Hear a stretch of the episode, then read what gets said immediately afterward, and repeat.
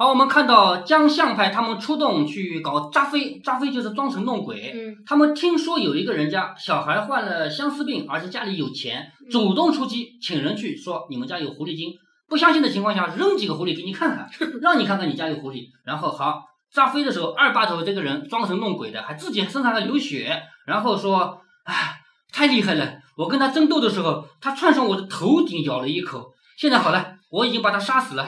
你们找找他的肉身吧。”大家围着院子找了很久，也没找到。也就是说，这不是说狐狸精被我杀死了吗？大家围着院子找很久也没有找到。二把头说：“不急，跑不远。”后来大家都回去了。第二天天刚蒙蒙亮，张公子的屋里传出一声惨叫。张四爷以及家人赶忙跑过去，见张公子的被窝里躺着一只血淋淋的狐狸。张四爷问：“怎么回事？”张公子哆哆嗦嗦地说：“早上起来小便，觉得被窝里有东西，掀开一看。”张四爷沉思了一会儿，点点头，嗯，果然就是那个人有本事的吧？杀了一只狐狸精，你看这狐狸精还在我儿子的被窝里，是不是？那我怪不得我儿子这么瘦，嗯，那为什么呃他在睡觉的时候没感觉到？那肯定是去小便的时候塞进去的了。对啊，嗯趁小便的时候就是哎那个空间塞进去的。对吧？那张公子也因为这一下清醒了许多，也觉得饿了，就开始吃东西。就相思病不是什么病啊，只要能够让你清醒过来，你就会好的，知道吧？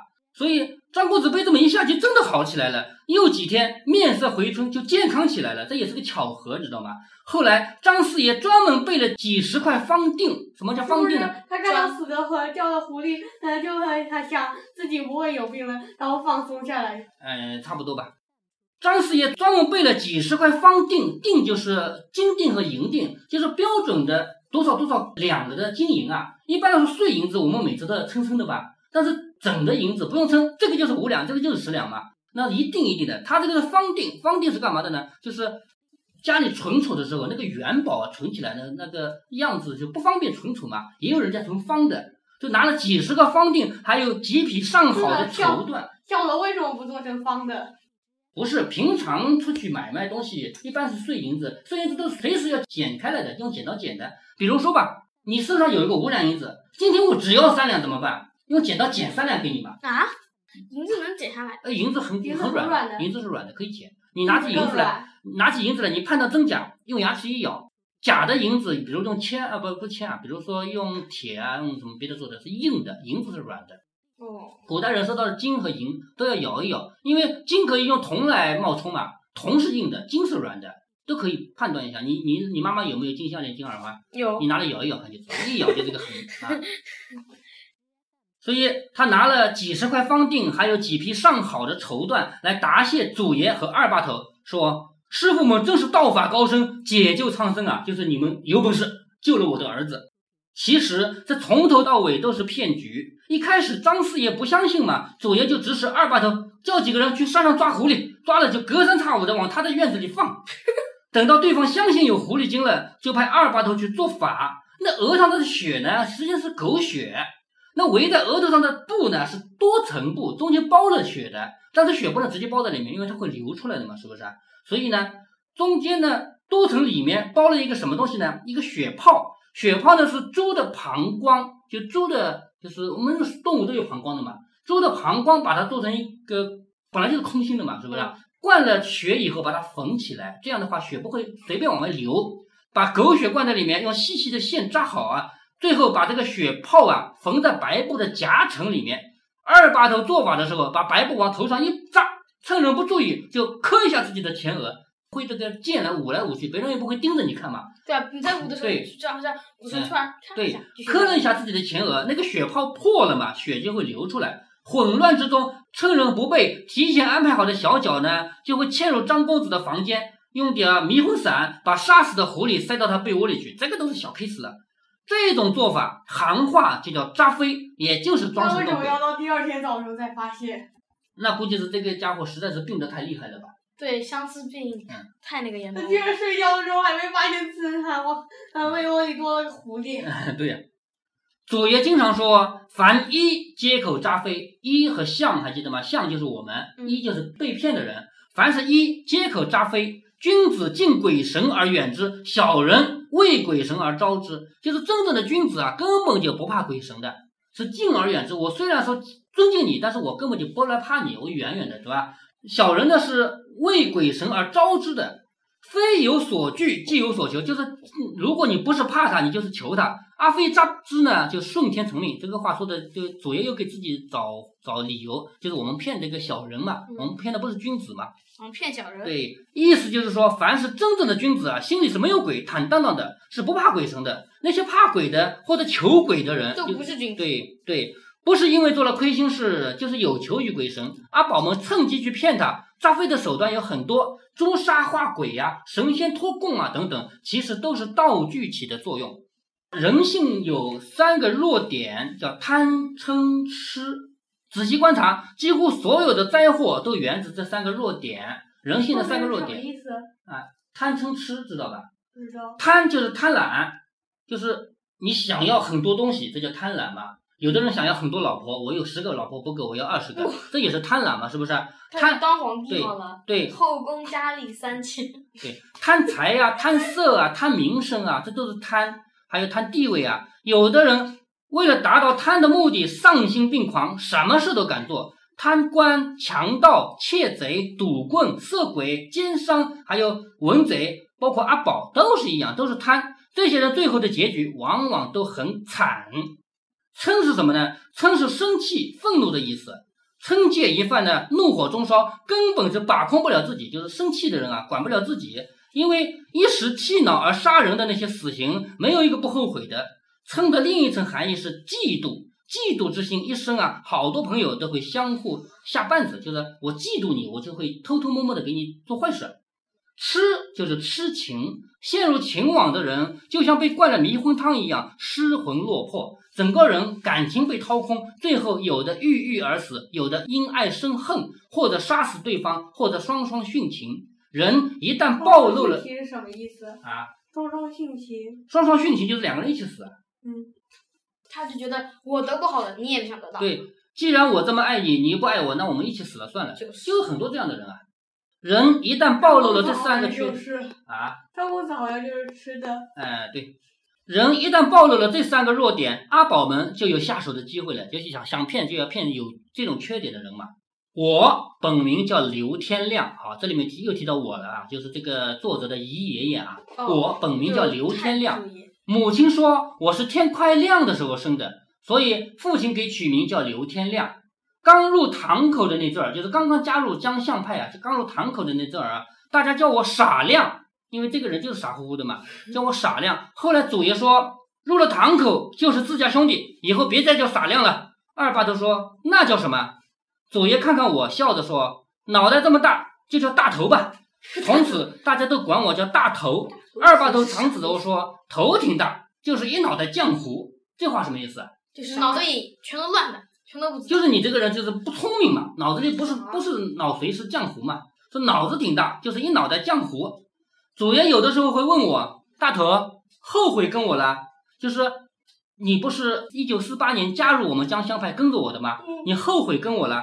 其实多年以来，我一直反反复复思考这个问题：后悔还是不后悔？祖爷明知道我不是做阿宝的料，却让我加入堂口，哈，又回到这个话题了。前面我就提到过，明明这个人就不是做骗子的料，对，为什么让他加入堂口？我跟你说过，是因为祖爷他精打细算，他什么样的人都有他的安排嘛，是不是？他自己也要想啊，明明我不是做阿宝的料，为什么祖爷让我加入堂口呢？我本来是茶馆里跑堂的，好茶馆就是大家来喝茶，对，小二茶馆里的小二，来来来，我给你上杯茶，就这样的人嘛，跑堂的。要不是祖爷经常去那里喝茶，我也不会认识祖爷。祖爷的座位，我每次都会给他预留好，因为这个人常来嘛，是不是？常坐的位置我给他留好，他来前我会把桌椅擦得干干净净。他掉了扇子，我会帮他捡起来；他丢了铜板，我会捡起来追上他还给他。时间久了，祖爷也不拿我当外人，每次来了就会高声叫“傻亮，给爷泡壶龙井”。这个时候，注意啊，这个时候祖爷的身份不是祖爷，因为他没有加入堂口的人不知道他们是什么关系嘛，是不是？他的身份就是来喝茶的人，对不对？所以每次来就是，既然我们就熟了嘛，我也不把你当外人，说傻亮，给爷泡壶龙井。我很高兴的应和来啦。等等，都已经认到他的名字了，什么意思啊？还没加入怎么就知道名字了？名字当然知道了。对啊、他就是要动的时候，他可以问问他是什么名字呀。我长得胖，傻里傻气的，茶馆人都叫我傻亮。其实傻不傻，我自己心里明白。咱一个平头百姓，在那兵荒马乱的时代，傻点儿不吃亏。有一次，祖爷喝着茶，问我傻亮家里都有些什么人啊？我说回爷的话，好，这个是人家问我问题啊，我要先说回你的话。为什么呢？因为我是一个跑堂的，跑堂的是低等下人，而你是因为爷，你是来消费的。喝茶对的。对，我们现在不讲这个啊，我们现在去天域雅阁也没有必要那个人对我恭恭敬敬，对不对？但是古代不是的，古代的话来消费的都是爷，我作为一个下人，都我要是上帝，对对。皇上。回爷的话，小的只有一个老娘，前年患病刚去世了，一个妹子远嫁了，家里就剩我一光棍儿。好，我说了，我家就我一个。祖爷又问，那你一年在这里能拿几个子儿啊？就你能赚多少钱啊？对不对？我笑着说，爷，小的没什么本事，就会跑跑腿。我们掌柜的厚道，给口饭吃就行，哪敢要钱啊？就是我在这儿干活，换一口饭吃，我不要工钱。在在那边住着，然后对对吃饭，，有住有吃。对，祖爷沉默了一会儿，说：“打烊后，打烊懂吗？就是下班后，哎，对，就是店要关门的嘛嗯。关门呢，你不能说人家哟，老板关门了，这个话人家要打你的，因为关门的意思就是你明天不开了。开了。对，一般是不能说关门，就是说打烊。打烊这个词是怎么来的，知道吗？就是古代人收了碎银子以后啊，要把这个碎银子化成水，再把它做成一个元宝，这叫阳。那么打烊就是说你赚了很多钱，你把它做成元宝了，那就是很高兴的意思嘛，是吧？所以打烊这个词的原意是这样。打烊后，你到这个地方来找我，爷有话跟你说。啊，祖爷就拉他入伙了，对不对？说打烊后你到这个地方找我，爷有话跟你说。随后给我一张条子，上面是他的住址。我庆幸念过几天的私塾，否则连字都不认识。茶店关门以后，我拿着这个条子去了祖爷那里。路上我心里一直砰砰直跳，也不知道这位爷找我有什么事儿，但是直觉告诉我应该不是坏事儿，因为这个人我们很熟啊，嗯不会是坏事儿。转了几个弯儿，终于到了祖爷的住处，是个很大的宅子，大门朝南，进门以后是一棵大枣树，过道中间有一个大水缸，东西各有一个偏房，再往里是正厅，一进正厅就是个堂口，中间挂着一幅画，是一幅仿宋泼墨的仙人图，两边有对联。好，简单的介绍一下古代的房屋风格啊，就是正厅两边偏堂，正厅，正厅的前面是一个院子，这个院子呢，因为客人来了，第一步是能到的，这就最前面的院子是客人能到的，所以呢，不会放自己家私的东西，包括晾衣服也不会在这儿晾，因为因为这个衣服有的是内衣内裤不能给人看见嘛，所以这个地方都是一些能见人的东西。他们家放的是个大水缸，古代为什么要水缸啊？因为古代的房子都是木头的，嗯，万一失火的话也得救火，所以家里水缸是常备的。但为什么放在他屋子中间？不是中间，是那个堂的中间。下一次如果如果有机会啊，你们比如说采摘梨子啊，会到那个郊区那边去，会到一个一个仿古的家里，那个当地有有这样的古建筑，有一个人把它修得很好，在他的院子里就有两个水池，这个水池平常养金鱼，但是一旦失火是用来救火的。古代确实有这个东西，我忽然想起啊，我我们不是马上要去北京吗？马上北京，你不是说租个四合院吗？四合院那不就有堂、对对有偏，房、就有这样的，那个吗？对，就有这样的。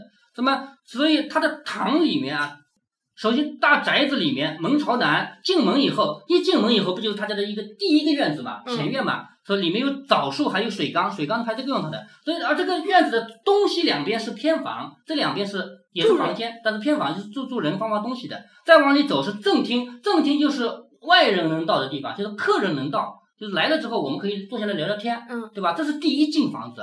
以前的房子第二，你后面还有第二层、第三层，叫第二进、第三进，对吧？那么第一进的里面是大堂，为什么呢？因为客人来了之后，客人要坐，对，要坐下来聊天跟。我们客厅。对，我们现在叫客厅，对以前叫堂，是吧？那么堂一般来说是中间是字或者画，要么是字，要么是画。然后边上是字画下面是那个一个桌子，对对两个，人那是香案。，字画下面是香案，香案上可以点香，可以放一些贡品，比如说苹果啊什么的贡品啊。字画两边是有对联的，那上联是什么呢？是仁者仁心仁事，仁是仁义的仁啊，仁者仁心仁义事。下联是保和保善保太平，仁者仁心仁义事，保和保善保太平。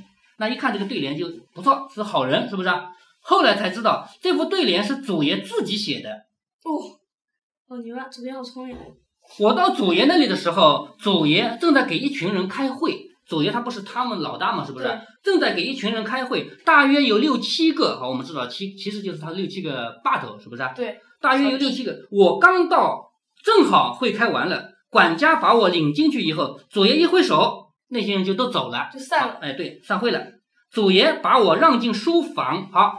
书房是不是客人一般来说能到的地方？就客人来了，在堂屋里面聊聊天、喝喝茶。如果你要走就走，如果你继续聊，我们有更深的事情要谈，到书房，到后面房子里去，是吧？那么如果是亲戚呢，还可以到后面的院子。